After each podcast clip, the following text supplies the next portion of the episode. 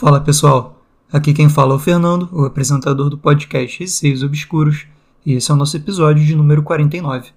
Quem curte o podcast, não se esqueça de enviar os seus relatos por e-mail receiosobscuros.gmail.com ou por direct no Instagram, arroba receiosobscuros. Sigam o podcast no Spotify para estarem recebendo sempre as atualizações dos novos episódios. E quem quiser entrar no grupo, o Telegram é só digitar na busca Receios Obscuros. Sem mais delongas, vamos ao episódio. Hoje teremos três relatos enviados por uma pessoa por e-mail. Ela preferiu não se identificar, então eu respeito isso. E vamos começar. Olá, conheci seu podcast há pouco tempo e já estou amando. Principalmente porque é só você falando, sem outras pessoas se intrometendo ou fazendo piadas. Gosto muito do jeito que você conta os relatos e do respeito que tem pelos ouvintes. Desejo longa vida ao seu podcast. Enfim, aqui vai alguns relatos que rolaram comigo durante a minha vida. Espero que goste e não precisa ler tudo de uma vez. Relato de número 1. A Casa Estranha. Quando tinha 8 anos, nos mudamos para a casa da minha avó, que era muito grande. Essa casa foi construída pelo meu avô, ele sozinho. Guardem esse fato. A casa era dividida ao meio por uma porta que dava acesso a outros cômodos. A minha avó paterna morava na parte da frente e nós no fundo.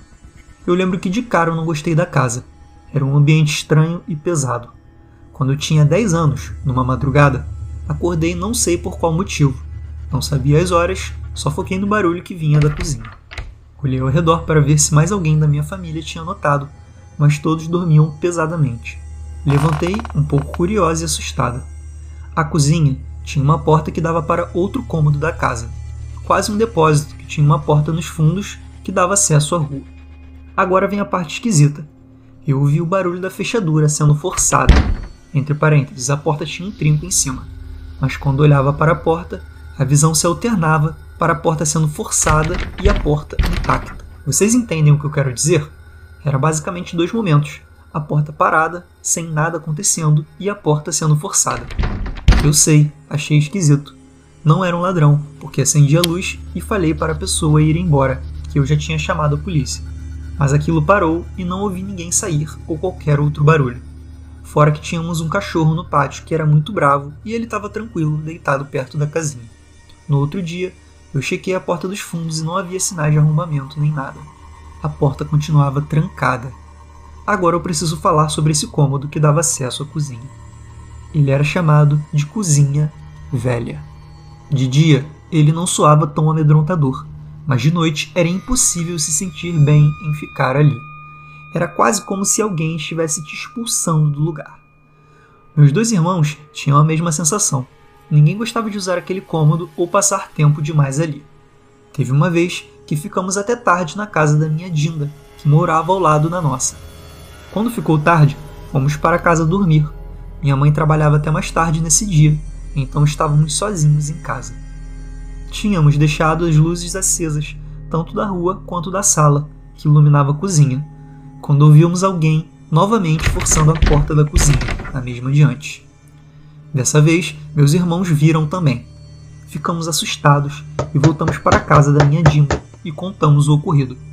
Meu Dindo era policial, então ele foi até a casa, avisou que estava armado e que se tinha alguém ali era para sair. Inclusive, ele deu um tiro para cima para mostrar que estava falando sério. Ele rodeou a casa e não achou nada, nenhum sinal de arrombamento. Voltamos para casa e eu, um pouco envergonhada, resolvi que não falaria mais daquilo. Anos depois, fomos embora dessa casa. Não sinto falta nenhuma, nunca me senti em casa naquele lugar. Quando eu já era velho o suficiente para entender, a minha mãe me contou que um tio por parte de pai morou naquela casa junto com a mulher. Eles bebiam muito e brigavam também, incluindo agressões físicas. Um dia, numa dessas brigas, ele a matou. Fugiu para uma cidade logo depois, onde mora até hoje. Eu não sei como ele a matou e nem em que parte da casa mas eu desconfio que ela assombre lá até hoje, já que a morte dela nunca foi vingada. Meu tio nunca foi preso. Também tenho certeza que meu avô vive lá. Lembram quando eu disse que ele construiu a casa? Já que, segundo o que me contam, ele era muito apegado à casa e dizia que ela nunca seria de ninguém além dele.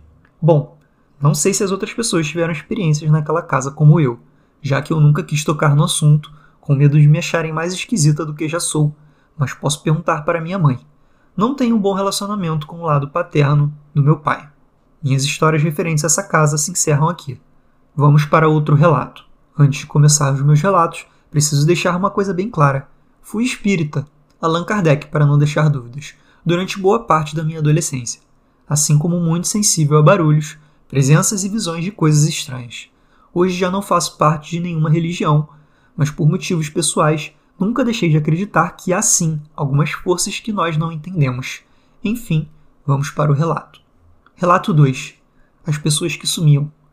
Eu devia ter por volta dos 12 anos. Gostava de ficar sentada atrás da casa, escrevendo histórias variadas. O pátio do vizinho era apenas fechado por uma cerca de arame, então eu tinha a visão de parte da nossa rua. Eu também podia ver a continuação da rua do outro lado através do meu pátio. Logo, quem passava na rua, eu veria do outro lado. Era uma rua pequena, dava para contar nos dedos o número de casas. Eu conhecia todos os vizinhos, além de suas rotinas. Foi quando notei pessoas com roupas claras que passavam de um lado, mas não reapareciam do outro lado da rua. Isso me deixou encucada, já que eram estranhos e nunca tinha visto com os meus vizinhos. Além de que, se essas pessoas estavam passando na rua, logo elas passariam na frente da minha casa ou iriam no vizinho da frente ou do lado, coisa que nunca aconteceu, já que ambos tinham campainhas e portões barulhentos. Aquilo me deixou desconfiada, então resolvi ir para a frente da casa para observar melhor, ainda dentro do meu pátio, para situar melhor. Não demorou para aquelas pessoas aparecerem. Elas não me olhavam, era como se não notassem a minha existência. Elas surgiam do nada e iam para o nada.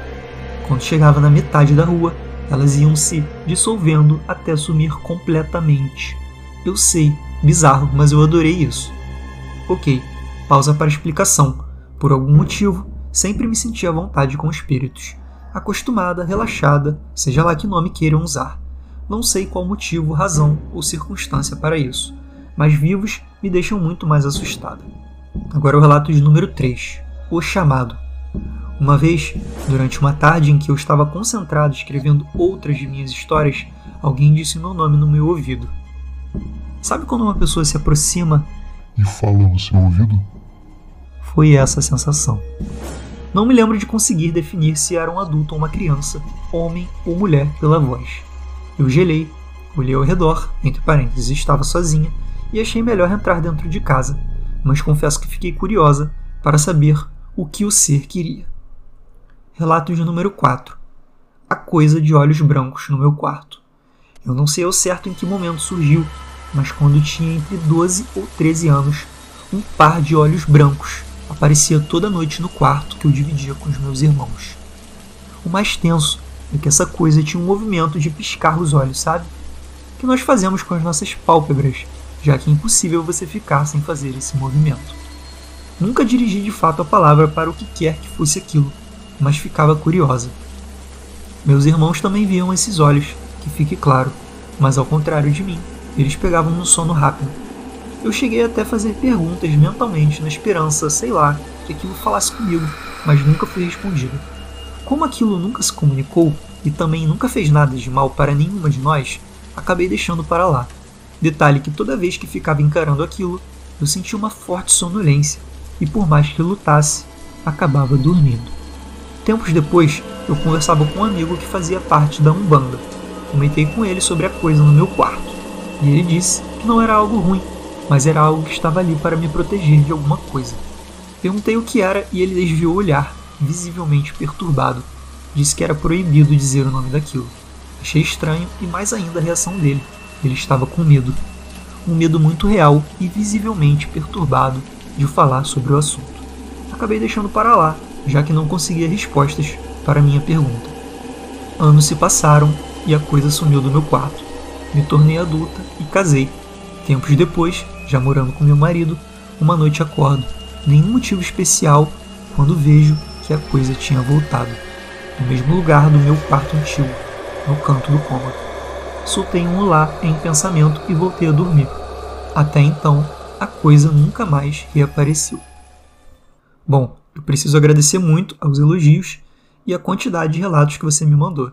Gente, a pessoa que, que me mandou esses relatos, ela não quis se identificar, então não vou falar o nome dela, mas ela me mandou muitos e muitos relatos, assim, Esse episódio inteiro, inclusive, foi só os relatos dessa pessoa. Eu queria agradecer muito pelos elogios e por contribuir aqui para o podcast. Muito obrigado, tá? E agora eu vou comentar sobre cada relato que você me enviou. Primeiramente, o relato 1, A Casa Estranha. A gente sempre tenta achar um motivo lógico, né? Principalmente quando são coisas físicas, do tipo portas se mexendo e coisas do tipo. Contudo, de acordo aqui com o que você me disse, tinha cachorro bravo, e seja lá o que tivesse ali mexendo na porta, não parecia ser físico, né? Não parecia estar ali, não parecia ser alguém. Parecia ser realmente alguma coisa de outro mundo ali tentando entrar na casa, forçando a porta, tentando abrir ela. A cozinha velha, esse cômodo aí que você nomeou, né, de cozinha velha, ele parecia ser realmente o foco do problema, né? Parecia que alguma coisa queria entrar e era especificamente por ali. Então, até pela história final que você contou do seu tio, pode ter sido nesse cômodo que o seu tio matou a tal moça. E ela fica ali tentando sair ou entrar, ou seja lá o que for que ela esteja fazendo. Até porque você disse que a porta foi forçada mas em momento nenhum você disse que claramente vinha de fora, né? Porque imagina só, se por exemplo fosse a mulher no lado de dentro, que você não conseguia ver, mas tentando sair da casa, finalmente se livrar dela, enfim. Ou mesmo o seu próprio avô ali tentando assustar vocês, expulsar vocês da casa, tendo em vista que ele disse que a casa era dele e ninguém mais ficaria lá. Seja qual for o motivo, com certeza é muito aterrorizante, principalmente por envolver né, uma porta se mexendo, que é algo físico, nos dá uma prova maior do que simplesmente uma visão ou ouvir algo. Sobre o relato número 2, as pessoas que sumiam, sem comentários, né? Pessoas que sumiam e você viu isso claramente. Eu não sei como é que você fica de boa com isso, porque eu, se eu visse isso, eu ia achar que eu tô maluco ou qualquer coisa do tipo, assim, porque ficar com muito medo, é claro. Eu entendo que você tenha mais medo das pessoas vivas, e deve ter mesmo, né? Acho que são pessoas vivas que fazem de fato mal fisicamente a gente, né? Mas ainda assim, o terror psicológico de ver pessoas sumindo e coisas do tipo, assim, bem cena de filme, é muito sinistro. Felizmente você tem aí uma tranquilidade em lidar com esse tipo de acontecimento, até mesmo pela sua religião, da época né, que você viu os acontecimentos, que era o espiritismo, enfim. Sobre o relato número 3. Esse tipo de coisa, de ouvir alguma coisa no nosso ouvido, alguém chamando, enfim, é comum. Contudo, não menos aterrorizante, né? Porque se você tem de fato certeza que alguém chegou no seu ouvido e falou aquilo, dá muito medo.